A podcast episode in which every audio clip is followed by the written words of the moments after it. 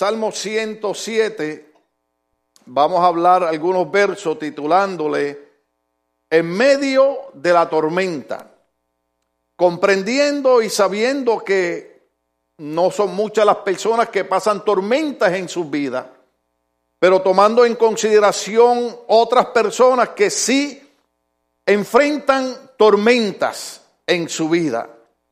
Y el salmista describe en el Salmo 107, del verso 23 y el verso 24, dónde es el lugar de esta tormenta que estamos hablando. Déjeme eh, preguntar aquí, ¿alguno de ustedes alguna vez ha estado en alguna tormenta en su vida? Otros no, gloria a Dios.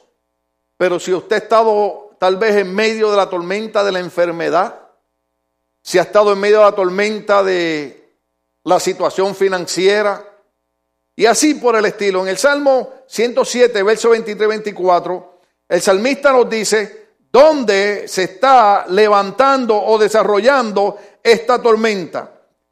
Verso 23 dice, los que descienden al mar en naves y hacen negocio en las muchas aguas, ellos han visto las obras de Jehová y sus maravillas en las profundidades. Quiere decir que ya tenemos el lugar exacto donde se está desarrollando esta tormenta. ¿En dónde es, hermanos? En el mar. Ahí se levanta la grande tormenta. Si usted ha estado alguna vez en el mar y ha estado cuando nosotros decimos las olas están picadas, usted sabe lo que yo estoy hablando. En mi país hay un lugar, una islita que se llama Caja de Muertos y hay dos maneras de llegar a ese lugar. La manera más corta es un poco peligrosa porque cruzamos en un lugar donde se chocan dos corrientes y le llamamos los machos. ¿Me oyeron? Le llaman los machos porque cuando esas dos corrientes chocan, el, el, bote, no importa si es grande o pequeño, las olas lo levantan y cuando está como 10 pies de alto, la ola se sale de abajo y el barco cae de cantazo. Y no todo el mundo cruza por ahí. Yo crucé una vez por ahí. ¿Y oyeron cuántas veces dije que crucé? Una vez porque con una vez es suficiente. Las demás veces prefiero ir, tardarme una hora más, pero no cruzar por ahí por los mochos. Porque una cosa, hermano, eh, eh, eh, que la verdad crea, por usar una palabra sencilla, terror. Porque usted dice, hasta aquí llegué, se hundió el bote. Y muchas veces nosotros hemos estado en tormenta que creemos que el bote se hunde. Y muchas veces nos hemos encontrado, como dice el salmista, en lo profundo de la mar. Pero ¿quién es el que produce esta tormenta? La Biblia dice en el, en el verso 25, ¿están ahí conmigo? Porque habló e hizo levantar un viento tempestuoso que encrespa sus ondas. Ahora, es un poquito interesante ver, hermano, que la Biblia dice que no se mueve una hoja de un árbol sino la voluntad de Dios. Y en esta parte tal vez ustedes no me entiendan, otros tal vez me comprendan, pero es un poco difícil tratar de asimilar de que todo lo que pasa en nuestra vida, Dios es el único que decide si ocurre o no ocurre. No ocurre nada en nuestras vidas a menos que Dios no lo permita. Tenemos un sinnúmero de versos para probarlo. Pero por ejemplo, esta tormenta que se levanta, el verso 25 dice, quien hace que se levante ese viento tempestuoso es Dios. Muchos hombres lograron entender esa parte. Ahora, ojo aquí, que muchas veces vienen tormentas que Dios las permite en nuestra vida y vamos a ver más adelante la razón y el propósito por el cual a veces Dios permite tormentas en nuestras vidas. Pero también recuerde que muchas veces nosotros nos metemos en tormentas. ¿Sí? ¿Cuántos ustedes? Bueno, no, porque van a levantar la mano un montón.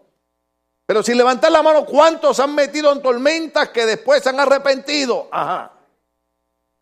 Y hay veces también que eh, el diablo nos mete en ciertas tormentas. Yo recuerdo cuando trabajaba en la Douglas Aircraft, me agarraron mi, identificación que tenía una foto, hermano, y, y, me le pintaron los dientes de rojo y parecía un diablo aquello. Y después me dejaron un papelito al lado, un compañero de trabajo, y me dijo, José, perdóname, el diablo me hizo hacerlo. Qué fácil es echarle la culpa al diablo de todo lo que pasa en nuestras vidas. Pero sea el diablo o sea error de nosotros, o sea Dios que lo levanta, nada ocurre en nuestras vidas si Dios no lo permite. Job aprendió esto en el capítulo 23, verso 10. Si los muchachos lo ponen ahí, ¿se acuerdan cuando Job está hablando con el Señor? Job dice, me probará, refiriéndose a Dios, mas Él conoce mi camino, me probará y saldré como oro. Recuerden que cuando se habla de problemas, cuando se habla de sufrimiento, cuando se habla de lucha, siempre recordamos lo que dijo Santiago en el Nuevo Testamento, que nos acordáramos del justo Job. Job está diciendo, nada de lo que está pasando en mi vida, nada de lo que está pasando en mi camino es sin el conocimiento de Dios, porque Él conoce mi camino, me probará y saldré como oro. Quiere decir que Job en su mentalidad entendía que hay veces que hay tormentas en nuestras vidas que ocurren porque Dios quiere sacar algo bueno de nosotros. ¿Está entendiendo esa parte? Hay tormentas en nuestras vidas que ocurren con un propósito de Dios porque Dios sabe que podemos dar más de lo que estamos dando. ¿Usted sabía eso? Usted sabe, cuando yo estaba en el ejército, íbamos corriendo, claro, yo era un jovencito de 18 años y podía competir con todo el mundo. Y detrás venía uno agarrándose de, de mi cinturón y me decía, dame agua, dame agua. Y yo sacaba la cantimplora y le daba agua y, en una se, tiró al piso, ustedes me han oído contárselo, y, yo me detuve para ayudarlo y el sargento me regañó y me dijo, sigue corriendo, sigue corriendo, porque en ese momento que tú te detienes para ayudarlo, te pueden matar en una guerra. En otras palabras, la idea de un entrenamiento en el ejército es para sacar lo bueno que hay dentro de nosotros. Oh, sí, cuando tú estés en un entrenamiento, eh, eh, eh, no puedo usar esta palabra mucho, pero usted le coge odio a los sargentos. Usted no los quiere ver. Sin embargo, cuando usted termina el entrenamiento, les agradece a ellos que no dejaron que usted se pusiera muy, ya no puedo usar esta palabra porque ahora la gente se ofende, pero antes cuando se podía usar, nosotros decíamos que no nos dejaban que nos pusiéramos muy nenas. ¿Sí? ¿Usted se acuerda? ¿Usted se acuerda cuando nuestros abuelos y nuestros papás nos mandaban a hacer las cosas, aunque lloráramos?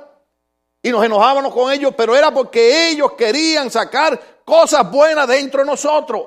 Entonces la Biblia dice que Job entendía ese proceso. Dice, Él me conoce, conoce mi camino, me probará y saldré como el oro. En otras palabras, el que produce la tormenta en el verso 25 es Dios. Job entiende que nada puede ocurrir si Dios no lo permite. En el Salmo 66, vamos a empezar del verso 10. Salmo 66, verso 10 al 12, dice algo interesante. Porque tú nos probaste, oh Dios, ¿quién los probó? Porque hay veces que Dios nos prueba. A nadie le gusta. Si a usted le gusta, usted es especial. A mí no me gusta que Dios me pruebe. Porque cuando Dios prueba a uno, no está jugando. Pero cuando Dios prueba a uno, es porque sabe que uno puede dar la medida. La Biblia dice, no sé si estará bien interpretado, pero la Biblia dice, no pondrá el Señor más carga de la que tú puedas llevar. Cuando nosotros decimos, Señor, ya no puedo con esto y Dios te deja la carga, es porque tú estás diciendo que no puedes, pero Él sabe que tú puedes. Porque Él no va a poner más carga que la que no podamos llevar. Y el, salmista en el, en, el, en el Salmo 66, verso Dios dice, porque tú nos probaste, oh Dios, nos ensañaste como se afina la plata, sigue 11 y 12, nos metiste en la red, pusiste sobre nosotros lomos, pesadas cargas, Hiciste cabalgar hombre sobre nuestra cabeza, pasamos por el fuego y por el agua y nos sacaste abundancia. El salmista también reconoce que toda esa lucha, esa batalla, pasé por el fuego, pasé por el agua, sentía esas cargas pesadas sobre mi hombro, pero sin embargo era Dios que lo estaba probando. Muchas veces en la tormenta Dios nos está probando y no ocurre nada en nuestras vidas sin que Dios lo permita. En Jonás capítulo 1, verso 4, Dice de esta manera. Mm, aleluya. Pero Jehová hizo levantar un gran viento en el mar. Se parece, se parece al Salmo 107, ¿verdad? Y hubo en el mar, ¿en dónde? ¿Se recuerda donde el primer punto dijimos, dónde era la tormenta? En el mar. Pero Jehová hizo levantar un gran viento en el mar. Y hubo en el mar una tempestad tan grande que se pensó que se partiría la nave. Todos estos hombres, Job, el salmista, Jonás, entendían, que no se levantaba ninguna tormenta en la vida de ellos sin la autorización de Dios. Ya muchos de ustedes ya no quieren servirle a Dios, ¿verdad? Pero dice la Biblia, verso 26, 27 Salmo 107, ¿cuál es el peligro de la tormenta? Verso 26 y el verso 27. Suben a los cielos, descienden a los abismos, su alma se derrite en el mal, tiemblan y titubean como ebrio y toda su ciencia es inútil. ¿Cuántos de ustedes han experimentado un terremoto aquí en California? ¿De verdad? Cuando mis hijas estaban chiquitas, el, el, acuerdo era que yo agarraba la grandecita y Cindy la chiquita. Nosotros vivíamos aquí en Long Beach y se suelta un temblor, hermano, el de Norwich. ¿Se acuerda que tumbó el freeway por allá arriba? Y, y, la casa se mecía de lado a lado para que usted entienda, para que usted entienda lo que estamos hablando ahí del peligro de la tormenta. En medio de esa tormenta hay veces que el hombre no puede hacer nada. Cuando aquel temblor movía la casa, yo agarré a Stephanie, Cindy agarró a Jacqueline, pero aquello no paraba, hermano. Entonces yo me quedé de rodillas porque no me podía levantar. Y llegó un momento que le dije al Señor, Señor, ya para esto. Porque aquellos segundos se hacían eternos. El peligro en medio de la tormenta es que estamos indefensos y no podemos hacer nada. Ahora, el verso 28 dice que en medio de la tormenta nosotros podemos orar. ¿Qué yo dije? ¿En medio de la tormenta qué? Por eso es que hay veces que Dios permite tormentas en nuestras vidas. Porque si somos honestos, nadie levante la mano, ¿cuántos hemos abandonado esa relación con Dios por medio de la oración? Usted sabe que cuando, ¿cuántos le hacen texto a los amigos? Mensajes de texto. Oh, estoy en la iglesia equivocada. Aquí nadie usa teléfonos celulares. Usted se comunica por texto, usted se comunica por celular, usted continuamente está en interacción, usted continuamente está en comunicación con alguien. Y si es con una novia más, y si con un novio más. Y espero que los esposos tengan comunicación también. No hay esposo aquí, hoy es día de solteros. Debió haber cambiado el mensaje. Usted sabe que muchas veces Dios tiene que permitir una tormenta en nuestra vida para que nos acordemos de que Él tiene interés de que nosotros tengamos una relación con Él a través de la oración. Yo sé que esto suena feo lo que voy a decir, pero en mi país dicen, la gente se acuerda de Santa Bárbara nada más cuando truena. ¿En algunos de sus países dicen algo parecido? O sea, muchas veces nos acordamos de Dios cuando vienen problemas y dificultades en nuestras vidas. Por eso usted ve que en los países donde se persiga la iglesia y donde hay provisiones, las iglesias están llenas de gente. En Estados Unidos, como hay comodidad y hay abundancia, Dios es cuando nos acordemos. Por eso a veces Dios permite tormenta. ¿Usted se acuerda cuando pasó lo de 9-11 en Estados Unidos? Oiga, un avivamiento, las iglesias se llenaron de gente, todas las iglesias. Seis meses después, ¿dónde estaba la gente? ¿Por qué? Porque en el, en el medio de la tormenta, el verso 28 dice, entonces claman a Jehová en su angustia y los libra de sus aflicciones. En medio de la tormenta, si usted no ha pasado por una tormenta, usted no entiende lo que yo estoy hablando. Pero si usted ha pasado por una tormenta, aquí hay hermanos y hermanas que han cruzado por tormentas de un cáncer. ¿Usted sabe lo que es usted estar en tratamiento de cáncer? No se lo deseo. ¿Cuántos de los que están aquí alguna vez han estado en tratamiento de cáncer? Uno, dos, tres. Y otra hermana que también. Cuatro. Usted no tiene idea de lo que es eso. Pídale a Dios que nunca usted esté en la tormenta de pelear con un cáncer, porque eso es la cosa más horrible del mundo. Sin embargo, en medio de esa tormenta del cáncer, podemos orar porque el verso 29 que lo mezclamos con el 30 dice de esta manera. Vea el 29. Cambia la tempestad en sosiego y se apaciguan sus ondas.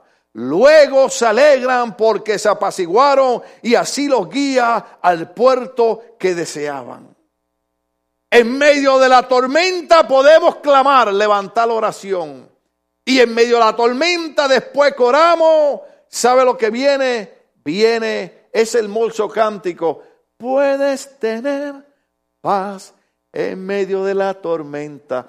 Porque cierto es, hermano, que no importa la tormenta que pase, usted puede orar a Dios y en medio de la tormenta Dios le trae sosiego, que quiere decir paz. ¿Se acuerdan cuando aquel rey mandó que le pintaran un cuadro que simbolizara paz? Y los pintores del reinado le, pintaban unos verdes prados muy bonitos y, y, y, granero. Y, y él decía, eso no es paz, eso no es paz. Y vino uno de ellos y pintó una tormenta y unas olas chocando en la roca y, simbolizando los vientos virando las la, ramas, los árboles. Y en uno de esos árboles había un nido y había un pajarito. Y el pajarito estaba así, durmiendo. El rey dijo, ese es el cuadro que yo quiero. Porque ese es el cuadro que simboliza paz. Porque tener paz no es no tener problema. Tener paz es que en medio de la tormenta tú sabes que puedes orar a Dios y en medio de la tormenta el Dios que la levantó también te trae paz y te dice no tengas temor porque en medio de la tormenta yo estoy contigo. Oh, aleluya. Usted sabe, usted sabe que cuando un predicador que, que no ha sufrido nada, ustedes pueden decir, ah, ¿quién le va a creer? Pero cuando es el pastor que le está hablando de esto, usted puede decir, mejor lo escucho. Porque yo no creo, yo no creo que ninguno de ustedes todavía haya pasado las tormentas que yo he pasado. ¿O habrá alguien aquí que haya pasado la tormenta que yo he pasado? Que te dejó el novio, que te dejó la novia. Ay, mija, dale gracias a Dios. Que te dejó la esposa. Arregla ese problema. Eh, aquel me miró como dice, oh, gracias a Dios. No, no, gracias a Dios. Arregla ese problema. No, hermano. Vienen tormentas a nuestras vidas que leí al principio, tal vez usted no lo entendió, que la parte difícil es entender ¿Por qué Dios permite ciertas tormentas en nuestras vidas? Porque cuando usted está en medio de un problema angustioso, usted dice, Señor, pero ¿por qué tú permites esto? Pero la Biblia lo que dice es que en medio de la tormenta nosotros podemos orar y en medio de la tormenta Él trae sosiego, Él trae paz. El mismo verso 30 nos indica el propósito de la tormenta. Observe esto, observe esto, dice, y así los guía al puerto que deseaban. Aunque no entendamos la manera como Dios trabaja, oiga esto, aunque no entendamos la manera como Dios trabaja, Dios siempre busca, dice la Biblia, hay un salmo que dice, Encomienda a Jehová tus caminos, porque dice que, que los que encomiendan a Jehová su camino y los que se deleitan en él recibirán el fin que ellos desean. Y siempre Dios busca que el fin de nosotros es la paz y el bien que nosotros queremos. Es incomprensible. Nuestra mente finita no puede entender a un Dios infinito. Oye lo que yo dije. Dios es alfa y omega, es principio y fin. Nosotros podemos planificar, nosotros podemos decir, todavía no hay computadora ni tecnología que pueda acercarse a Dios. Pero siempre el propósito de la tormenta es, ¿están en el verso 30 conmigo? Luego se alegran porque se apaciguaron y así los guía al puerto que deseaban. En medio de la tormenta, Tú tienes que recordar que el propósito de la tormenta es llevarte al puerto que tú deseas llegar. El verso 31 y 32 dice algo muy lindo. Oh, aleluya. Y yo creo que sí, ese verso 31 y 32 ustedes lo van a entender. Porque muchas veces cuando yo estoy predicando, usted dice, oh pastor, usted cuando predica yo me siento como que estoy en la tormenta. Pero oiga esto. El verso 30, 31 y 32 nos indica a nosotros la alabanza, diga conmigo alabanza, que viene después de la tormenta. ¿Cuántos de ustedes se han librado de un accidente? Y dicen, gracias Señor. Eso es una alabanza. Si usted nunca ha estado a punto de, que alguien lo va a chocar o usted chocar o algo, usted no entiende, lo, pero, pero si usted ha estado ahí, ahí, como decimos nosotros, que, que ahí a un pelito, y usted dice, ay, gracias Señor que me libraste. Entonces ahora usted va a entender lo que dice el verso 31 y el verso 32 del Salmo 107. Alaben la misericordia de Jehová y sus maravillas para con los hijos de los hombres. Oiga bien el verso 32.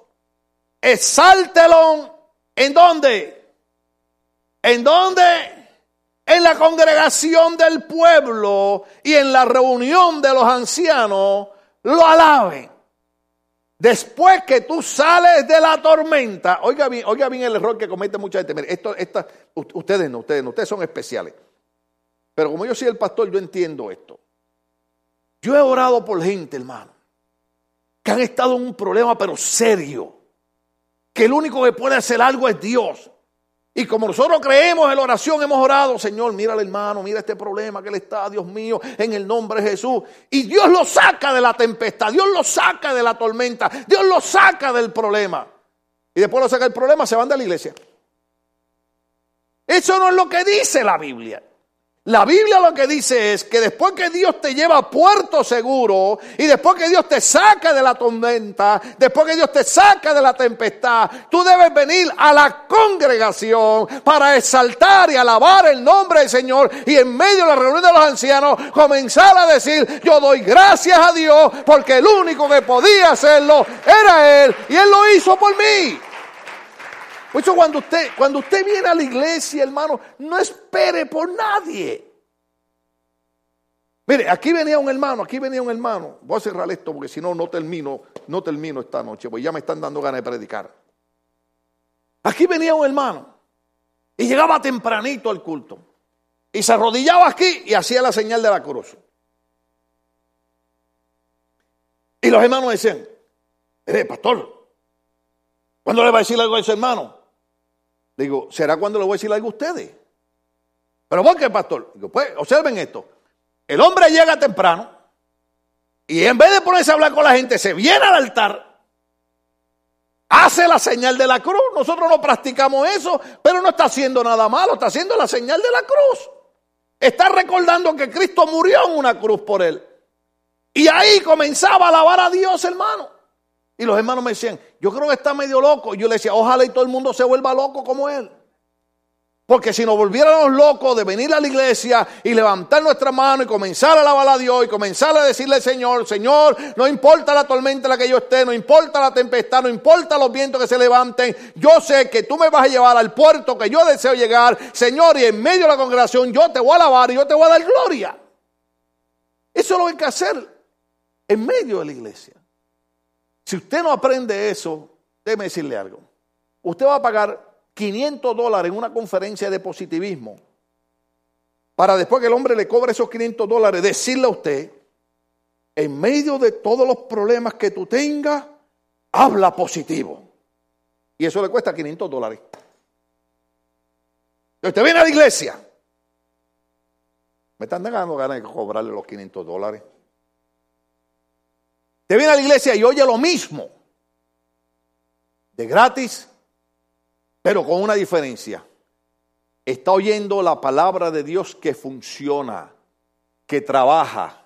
Porque cuando tú estás en medio de la tormenta y tú estás eh, eh, eh, en desasosiego y tú no encuentras qué hacer y tú estás en... ¿Cuánto alguna vez ha estado desesperado, de verdad, desesperado? Que no saben qué hacer, que, que, Dios mío, Dios mío, haz algo, Señor, si tú no haces nada, oh, Señor, hermano, ora por mí. Eh, mira, hermano, yo pasé yo, una situación aquí que yo le decía, yo me sentaba allá en aquella esquina, allá, Y le decía a Luis, dile a los hermanos que no terminen los cultos sin orar por mí, por mi familia. ¿Por qué? Porque la desesperación era tanta que lo único que yo podía hacer era creer que si la iglesia oraba, Dios iba a traer paz en medio de la tormenta y me iba a llevar a un puerto seguro, iba a recibir lo que yo quería y en medio de la iglesia iba a levantar mis manos y iba a decir, sea el nombre de Dios glorificado, alabado sea su nombre. Estamos de pies, querida iglesia, aleluya, oh, gloria al Señor. Puedes tener paz en la tormenta fe y esperanza cuando ya no puedas seguir. Y aun con tu vida hecha pedazo, el Señor guiará tus pasos. Ten paz en medio de la tormenta. Puedes tener paz en la tormenta, fe y esperanza cuando no puedas seguir y aun con tu vida hecha pedazo, el Señor guiará tus pasos.